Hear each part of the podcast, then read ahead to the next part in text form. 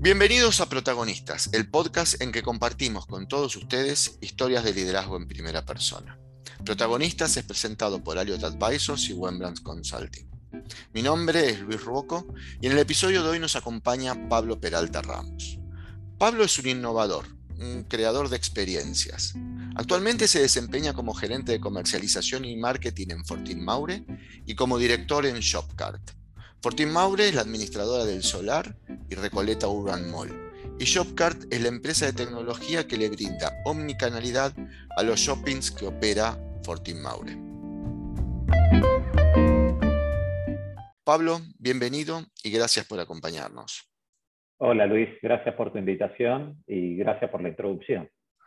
Eh, creo que me quedé corto en la introducción y seguramente nos vas a contar mucho más de, de vos para que todos te conozcan, pero eh, yo creo haber conocido en vos a alguien que sabe mucho de este, de este mundo, este mundo tan golpeado como, como le ha ocurrido en este último tiempo, así que me encantaría que un poco nuestra audiencia te conozca. Bueno, lo intentaremos, intentaremos sumergirnos un poco a este mundo que está cambiando radicalmente. Bien, dale, contanos un poco, Pablo, contanos un poco de tu experiencia, por, dónde pasaste y un poco qué es lo que estás haciendo hoy y sobre todo qué es lo que lo mucho que van a hacer a futuro, ¿no? Para, para poder seguir teniendo presencia en, en, este mercado, ¿no? Bueno, yo hace mucho tiempo ya que estoy, estoy en esta industria de, de shoppings que es nueva, pero se ve que debo estar desde, desde el principio, porque hace más de 26 años que me dedico a esto. Este, y, sí, efectivamente, tal cual como, vos lo dijiste en la introducción, eh, vivimos desde hace un año y medio este, un momento de, crisis muy profunda, eh, sobre todo en términos de eh, cambios. a mí no me gusta hablar de lo que todos conocemos, que, fue la pandemia, la cuarentena, este, sino de eh, las modificaciones en los perfiles conductuales hacia la compra eh, que esto originó en los clientes.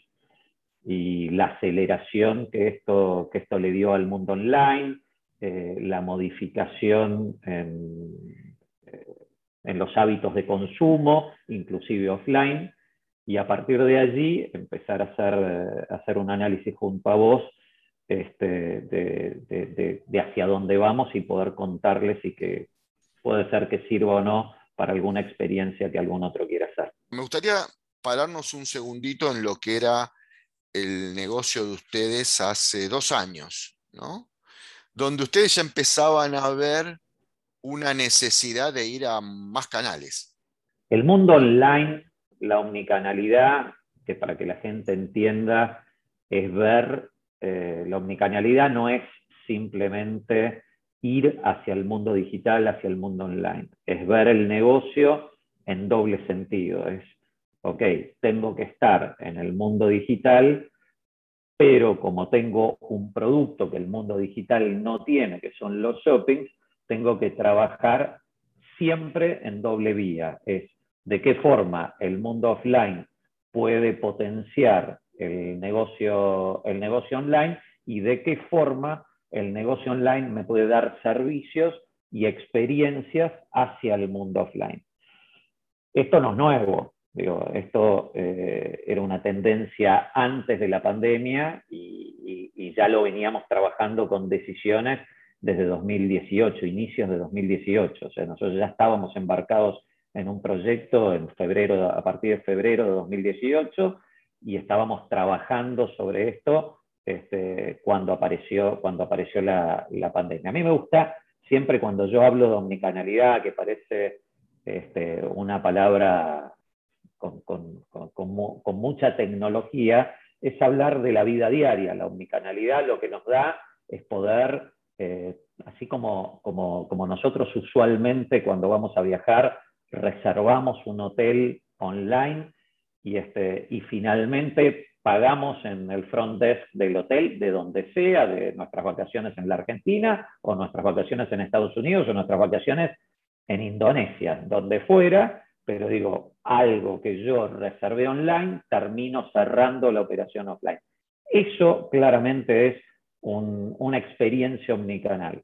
Trasladado a, nuestro negocio, sería algo así como poder reservar para vivir la experiencia en el punto de venta, poder ver texturas de la prenda que me quiero comprar, eh, experimentar el talle y si todo me gusta, simplemente apretando un botón en el teléfono, este, me voy del local y ese producto me llega a mi casa sin ningún tipo de problema. Viví una experiencia de dos vías. Viví la experiencia rápida, este, práctica de la compra online y viví la experiencia del tacto, de los olores, de las texturas dentro del punto de venta.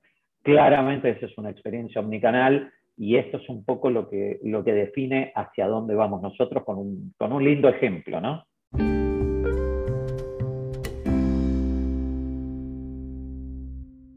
me hablaste de hotelería y me hizo acordar a un protagonista que tuvimos ya hace unos cuantos meses, eh, Máximo Yani, que nos hablaba de la experiencia de hospitality de Pachá y de cómo estaba cambiando también en esa otra industria la realidad a partir de una disrupción como fue la pandemia. ¿no? Para que la audiencia, eh, todos somos conscientes de lo que pasó en este último año y medio, pero quizás no todos hemos dimensionado lo que significó para una industria como el shopping en la ciudad de Buenos Aires este último año de estar cerrados. Y que no pudiste hablar de esta omnicanalidad porque directamente no tenías la pata presencial, ¿no? Y lo llevó a repensar seguramente toda la experiencia, ¿no? Y, cómo volcar más cosas a la experiencia online y cómo prepararse para este cambio en la forma de trabajar, ¿no? ¿Qué fue este año y medio para el solar, para Recoleta Urban Mall? A ver, desde, desde el punto de vista del negocio, yo lo defino como una explosión.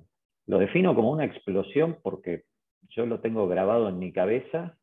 Nosotros el primero de marzo estábamos inaugurando en, Recoleta una tienda emblemática del shopping, que es la librería Cúspide, que había hecho su local a nuevo y, este, y lo estábamos inaugurando con una lejanía sobre lo que se venía absoluta. O sea, había una fiesta, había celebridades, había influencers, había gente del mundo editorial, este, escritores, y todos festejábamos por una apertura que nos había costado dos meses de obra. Y 20 días más tarde no teníamos negocio. ¿Qué significa no teníamos negocio? No teníamos flujo de fondos, porque lo que pasó desde el momento cero que se cerraron las puertas de los shoppings es que todos quienes cohabitan este consorcio, como yo lo defino, de marcas eh, dentro de los shoppings, por supuesto, hicieron lo que casi todo el mundo hizo, se sentaron sobre la caja para ver qué era lo que pasaba. Y nosotros, desde ese 20 de marzo hasta el primero de septiembre de 2020 no tuvimos flujo de fondos. Los shoppings estuvieron cerrados y por supuesto este, el taxi seguía corriendo porque el ABL había que seguirlo pagando, la luz había que seguirla pagando. Este, como, como, el cierre fue tan drástico y, este, y poderoso, como lo defino yo, porque no le dio tiempo a nadie, los shoppings quedaron con todos los inventarios de cada una de las marcas dentro de los shoppings. ¿Y qué significaba eso para nosotros? Y que teníamos una responsabilidad de protección sobre los activos de terceros que habían dejado dentro del shopping.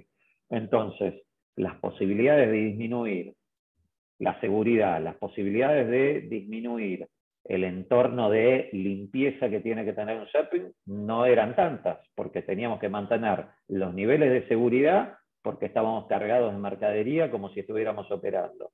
Teníamos que mantener el entorno de limpieza porque si uno baja los brazos, eh, pone en riesgo esa, esa misma mercadería este, porque empieza a aparecer, empiezan a aparecer todas las alimañas que este, finalmente rompen ese, tipo de productos como puede ser eh, la indumentaria. Entonces teníamos no teníamos ingresos, pero no teníamos ingresos, digo, literal, era cero ingresos y mucho ingresos durante mucho tiempo. La realidad es que eso claramente aceleró la toma de decisiones. Eh, había que visualizar el negocio de otra manera. Eh, nosotros rápidamente lo que hicimos en, ese contexto fue eh, poner los shoppings en línea, disponibilizando el inventario que teníamos dentro de los shoppings para que los shoppings pudieran operar y con un objetivo claro, concreto y chico, que era conseguir fondos, hablado hasta con las mismas marcas, conseguir fondos para las marcas, para que las marcas puedan pagarnos lo que denominamos las expensas de los shoppings, para que el shopping pudiera seguir operando. Y la verdad que esa experiencia fue maravillosa, porque nos dimos cuenta que podíamos. En 60 días teníamos un marketplace en línea los clientes nos respondían, convertimos los shoppings en una especie de este, pick-up store para aquellos que vivían cerca y querían retirar sus prendas en la puerta del shopping. Generamos un servicio de logística que le abastecía a los clientes del shopping de los productos directamente en sus casas. Y el marketplace ofrecía este, los productos como cualquier marketplace. Entonces, lo, primero es que, nos dimos cuenta era que éramos, eh, capaces de hacerlo. Eh, y eso aceleró absolutamente todo en lo que estamos embarcados hoy, embarcados hoy, que es este servicio omnicanal que estamos a punto de eh, lanzar dentro de los shopping. Por supuesto que fue extremadamente difícil y si me alejo un poquito del el negocio en sí mismo, despertaron otras facetas en cada una de, eh, las personas que eh, me ayudan en la conducción de, los centros comerciales. Las capacidades de liderazgo, eh, yo diría que se pusieron todas en jaque.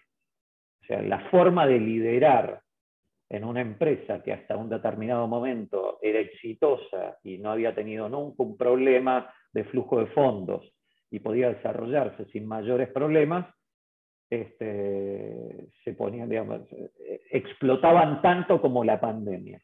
¿Por qué? Porque la, gente, la gente necesitaba de tener objetivos claros y lo que gobernaba era la incertidumbre, porque la gente necesitaba conducción y la realidad es que sin objetivos la conducción se hace, este, se hace difícil y quienes conducían, parecía que los mejores conductores para una empresa, para cualquier empresa, eran los médicos y no quienes nos habíamos desarrollado durante tiempo en cada una de las industrias.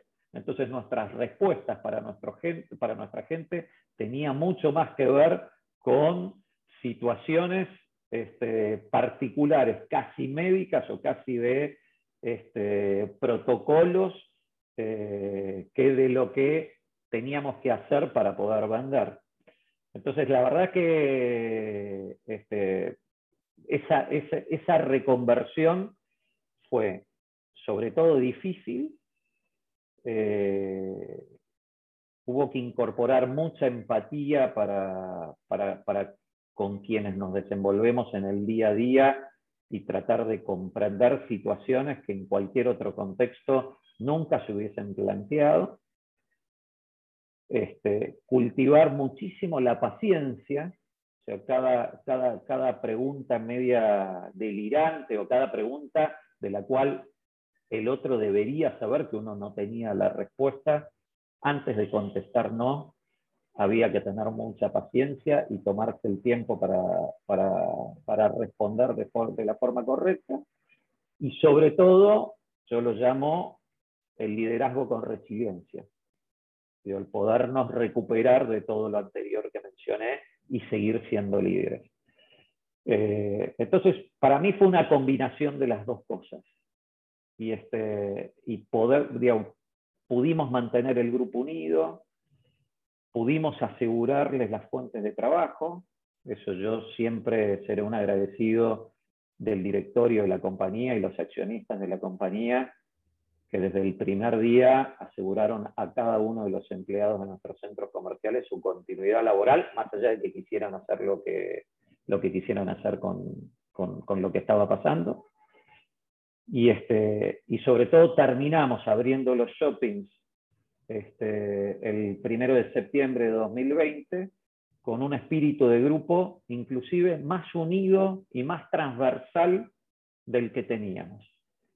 Eh, y eso nos permitió salir de una base que nunca hubiésemos soñado tener, porque por supuesto abrimos con muchísimo menos locales abiertos en los shoppings, los locales que abrían tenían infinidad de problemas, los teníamos que acompañar y desde ese acompañamiento teníamos que recuperarlos.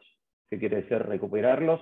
Asegurar que para que nuestro flujo de fondos comience a funcionar, primero teníamos que recuperar el flujo de fondos de nuestros locatarios. Y eso duró todo el verano. Y nos volvieron a cerrar. Y nos volvimos a desmotivar y sometimos a prueba nuevamente todo lo que antes te conté. Lo único bueno era que ya sabíamos cómo hacerlo. Estos dos meses que tuvimos en, o tres meses que tuvimos en 2021 de cierre, fueron sumamente difíciles, pero ya sabíamos cómo hacerlo. Y, este, y nos permitió encararlo de diferente manera y hoy los shoppings están abiertos, hoy los shoppings tienen otra vida, son seguros, eh, está claro eh, que no éramos, no éramos, no éramos los, los originadores del virus, ni muchísimo menos, todo lo contrario, así como las escuelas son espacios seguros, y, este, y hoy la gente se desenvuelve y si bien no tenemos todavía alcanzado el nivel de régimen este, que teníamos en marzo de 2020, este, la curva es ascendente y el objetivo es claro. Bueno, dijiste tantas cosas que fui anotando mentalmente para, porque me gustaron mucho varias de ellas. Una, creo que diste en el clavo cuando dijiste, esta crisis y esta incertidumbre aceleró los procesos de toma de decisión. Y la realidad es que si uno tiene un propósito claro de hacia dónde quiere ir, a veces necesita el empujón de una crisis o de una situación incómoda para tomar decisiones y comparto con vos que se vieron obligados y, tomaron decisiones. El segundo tema que, rescato es un poco, o, lo traduzco yo en el propósito, ¿no? en tener en claro qué es lo que quieren para poder alinear a tu gente y para poder liderar. Y es difícil cuando una compañía, por factores externos, se pone en jaque ese propósito y no, no es fácil poder transmitir, con lo cual eso me gustó. Ahora quiero irme a un lado positivo. Pensemos para adelante. Me gustó cuando hablaste también de el líder, eh, usaste resiliente, ¿no? Creo que nos convertimos en una sociedad resiliente o en un mundo resiliente después de esta pandemia. Ahora quiero pensar para adelante porque tanto se habló durante marzo, abril, mayo del año pasado de que nunca se iba a volver a lo mismo, que íbamos a volver a una nueva normalidad, ¿no? Era, todo el mundo estaba hablando de la nueva normalidad post pandemia. Y, y bueno, nada, las cosas estaban cambiando en el mundo, e insisto, el concepto de paseo de compras, si estaban cambiando hace dos años, creo que terminaron de cambiar y, en charlas previas que hemos tenido, creo que eh, sos muy consciente de que por más que vuelva a crecer la curva de gente que visita eh, el solar y, con gente que visita Recoleta, no va a ser lo mismo. ¿no? Y a ese nuevo mundo, ¿qué están imaginando ustedes? ¿Cómo atenderlo? A ver, yo primero lo que, digamos, nosotros tenemos una gran ventaja, que es que eh, tenemos la experiencia europea y la experiencia americana. O sea, lo que nos viene, lo que nos sucede a nosotros, les sucedió primero a ellos. Y la recuperación es igual. Este, lo que nos sucede a nosotros, hay una experiencia de seis a ocho meses previa que sucedió en el hemisferio norte y que uno puede observar y puede, puede, puede tomar decisiones eh, con datos más concretos. El primer dato es que lo que está sucediendo, e inclusive empieza a suceder en la Argentina, a pesar del contexto socioeconómico por el que estamos atravesando, y más allá de los estratos sociales, el conjunto de la sociedad, cuando vuelve, vuelve con un mandato de recuperar lo perdido. Lo primero que uno lee en las encuestas que uno hace, este, y ya socioeconómicamente hablando, transversalmente, es recuperar lo perdido. Por supuesto que recuperar lo perdido tiene diferentes aristas, ¿no? No, no a todos no nos sucede que recuperamos lo mismo. Pero eso nos da una gran ventaja, que es que, si bien como vos decís, Luis, entendemos que nada será lo mismo, el mundo de la experiencia empieza a ser un lugar importantísimo en este contexto de recuperar lo perdido, porque el mundo online estaba en la pandemia. Lo que no estaba era el mundo offline.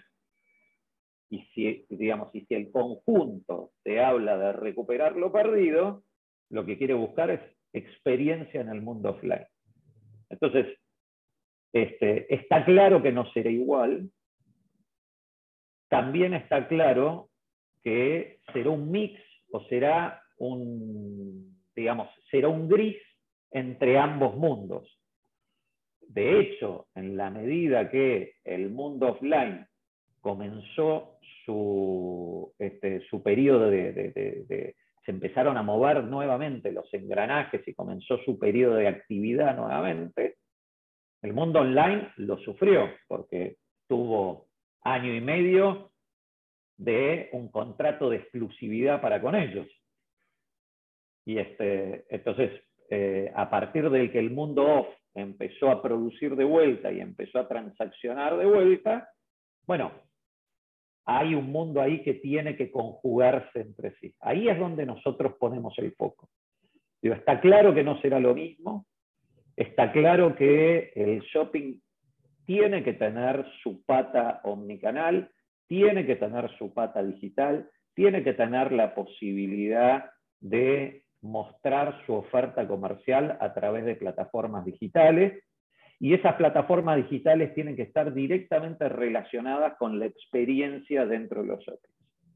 Entonces, si yo compro, debería poder elegir si quiero hacer click and collect en el shopping, si quiero hacer un drive-thru y simplemente pasar a buscar el producto por el shopping, si quiero reservarlo y quiero vivir la experiencia dentro del shopping, este, o si quiero directamente que me lo envíen, o incluso estar paseando con mi celular y ni entrar a ningún local y ir comprando en la medida que voy viendo las cosas en las vidrieras de los locales.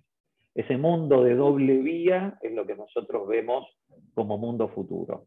Para eso, digo, esto es muy lindo contarlo, y como yo hablo mucho, me, es fácil contarlo, desde lo que es la plataforma que soporta toda esta experiencia, desde el mundo, de, desde el mundo administrativo, en los sistemas de gestión, desde el mundo de los procesos, desde el mundo de la tecnología que se incorpora para poder dar este, este servicio, e inclusive desde el mundo de operaciones, acá en los shoppings tenemos una gerencia de operaciones, este, porque inclusive los shoppings comienzan a operar distinto. Este, y otra cosa de las que también nosotros entendemos que, va a haber un cambio radical son algunas experiencias que ya venían en, declive, este, que estaban dentro de los centros comerciales y que probablemente se modifiquen eh, en los próximos meses barra años por ejemplo, los patios de comida. Suena poco convincente decir que los patios de comida van a, van a seguir existiendo tal cual como lo supimos concebir y vivir durante todo este tiempo en los centros comerciales.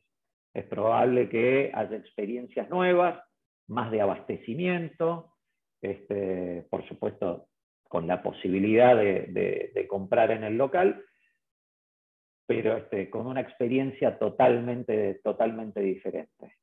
Hemos visto en los últimos meses barra año la aparición de mercados en la ciudad de Buenos Aires, mercados premium, mercados de, de, banda media, eh, y, digamos, y esta experiencia de abastecimiento que también se ha modificado de las grandes superficies a los entornos de barrio, eh, es algo que seguramente los shoppings vamos a incorporar dentro de la experiencia general del shopping.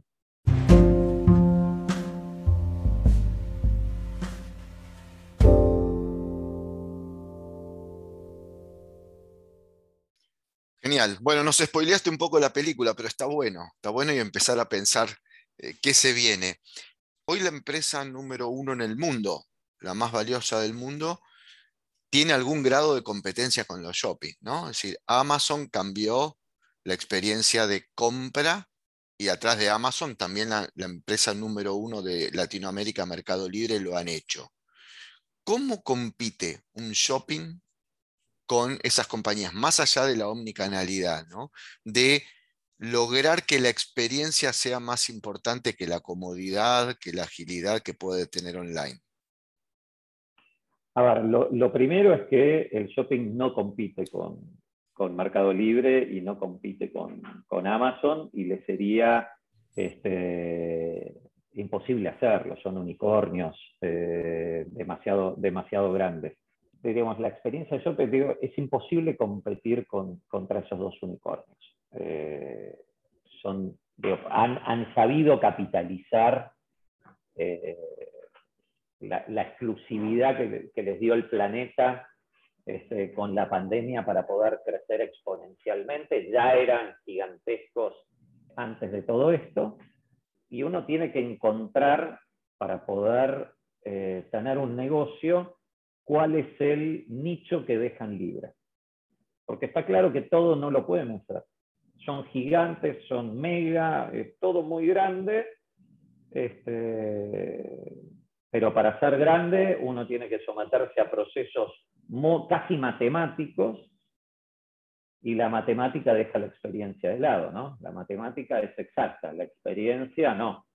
Uno más uno a veces es siete en la experiencia. Eh, y ahí es donde nosotros apuntamos. Digo, estoy seguro que a Mercado Libre o a Amazon eh, en algún momento este, les, serviría, tener un shopping, porque complementan. De hecho, este, hoy hay un vínculo de, Amazon con canales offline. El Amazon Go, que, uno puede, puede, verlo con toda la tecnología aplicada en la ciudad de New York o en, algunas ciudades de, de, Estados Unidos, y es maravilloso, es claramente un centro de experiencia, claramente un centro de experiencia. Y claramente no es un negocio para Amazon, porque el negocio está en el mundo online, pero ellos necesitan, del necesitan vincularse con la experiencia. Nosotros que venimos del mundo de la experiencia, lo que tenemos que encontrar es el segmento en donde nosotros nos podamos desarrollar, donde nosotros podamos llevar este tipo de experiencias al mundo offline. Para dar un ejemplo y que se entienda lo que quiero decir. Digo, si yo quiero comprar un regalo en Mercado Libre o en Amazon, y yo entrego un producto, pero no entrego una experiencia. Por lo cual, si yo pudiera trabajar sobre la paquetería, si yo pudiera trabajar sobre la personalización de esa paquetería, si yo pudiera trabajar sobre la nominación de esa paquetería para que llegue con tu nombre, es decir, que llegue nominado a Luis Rocco, que llegue con un color especial que yo sé que ese color es el particular que nos une, que ese paquete sea casi tan o más importante que el producto que lleva adentro, lo que yo estoy trasladando al mundo online es una experiencia. Y eso los grandes no lo pueden hacer. Y eso es un segmento que hay que explotar y que hoy no está. Por supuesto que habrá competidores, por eso me animo a contarlo, porque no estoy contando nada este, muy desarrollado. Pero claramente los grandes no lo pueden hacer. Pero yo que vengo, yo vengo de familia de, eh, publicadores de diarios. Mi padre este, dedicó toda su vida a editar diarios. Y siempre yo envidia era cómo imprimían las revistas porque él editaba diarios y en aquel entonces el diario que editaba tiraba 1.200.000 ejemplares. Pero para tirar 1.200.000 ejemplares no podía tener la calidad de la revista. Y él soñaba con un diario con calidad de revista impreso a la velocidad de un, diario. Bueno, no se puede. Esos dos mundos nunca se cruzaron y surgió otra tecnología o los diarios son online. Este, esto es parecido. Para tener el volumen que tiene Mercado Libre, hay experiencias que no se pueden dar. Y si se dan, se dan en nuestro canal, como puede ser Amazon Go, pero no se dan en la plataforma. Ahora, nosotros que venimos del mundo de la experiencia, sí podemos llevar esas experiencias al mundo online, porque definitivamente no apostamos a esos volúmenes. Entonces, y, ahí es donde, donde se produce el quiebre, y ahí es donde tenemos una oportunidad. Si nosotros quisiéramos competir contra estos unicornios, definitivamente estaríamos tirando la plata a la basura. No los alcanzaríamos jamás, arrancaron hace mucho tiempo, nos llevan mucha distancia y ese mundo ya les pertenece.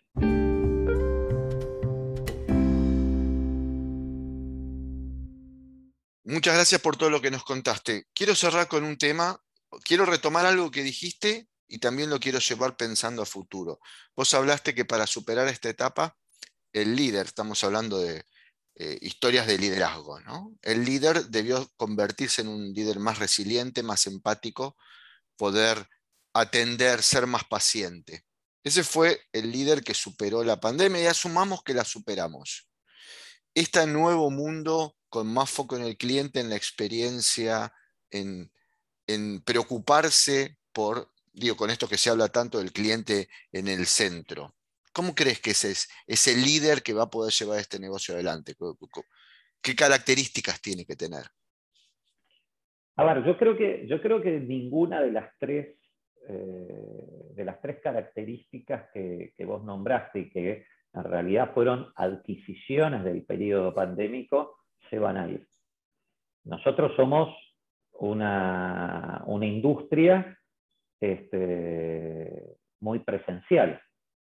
O sea, nuestros, nuestros empleados eh, necesitan estar en, la línea de fuego porque lo que brindamos son experiencias. Entonces, este, necesitamos la interacción con el cliente. Ahora, sin embargo, nada será igual y, este, y habrá que ver desde digamos, situaciones totalmente nuevas de liderazgo para incorporar nuevas habilidades y, poder conducir un mundo que desde el plano laboral también ha cambiado mucho.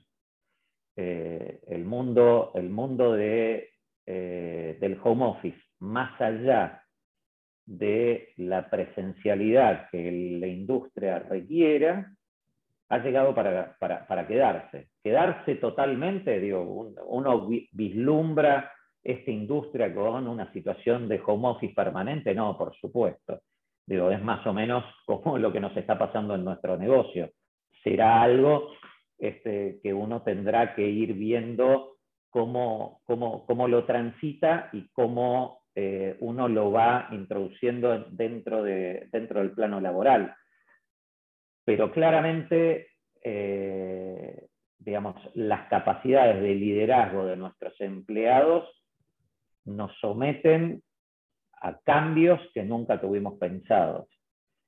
Y, los tendremos que resolver. Entonces, digo yo, para aportar eh, una característica más este, a, estas tres de las que veníamos hablando, digo, la característica esencial que, deberá tener un líder para el futuro es su propia capacidad de adaptación al cambio.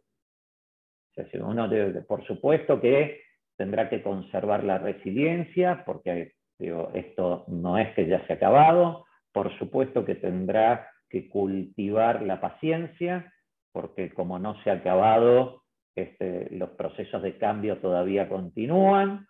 Eh, pero lo que tendrá que incorporar sí o sí, y desde mi punto, humilde punto de vista, no es algo que pertenezca a esta industria, sino que es en general, tendrá que tener una, adaptabilidad al cambio monumental. Eh, y eso será lo que defina, lo que a mi criterio va a definir, va a definir el líder de, los próximos años.